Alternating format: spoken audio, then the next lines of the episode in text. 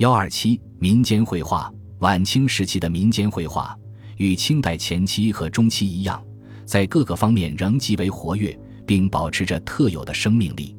其表现范围依旧相当宽泛，其内容不仅包括了寺庙壁画、卷轴写像、年画，而且还涉及彩灯、扇面、花伞、礼花、鞋花、鼻烟内画壶、纸扎明屋画等。民间绘画在社会上虽大受欢迎，但历代均被文人士大夫阶层所轻视。只是到了清末，才出现了互相影响和补充的新迹象。有的文人画家起初就是由民间艺术孕育成长起来的，也有的是在成熟过程中从民间艺术中汲取营养的。如任伯年之父就是当时有名的民间艺人，因此。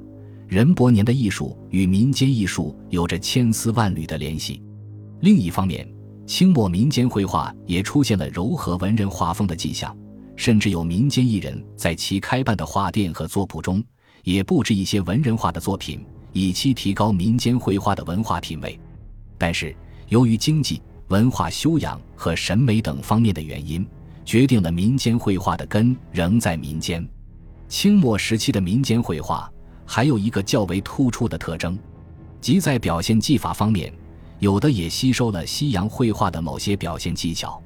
如远近透视法和明暗层次变化技巧等，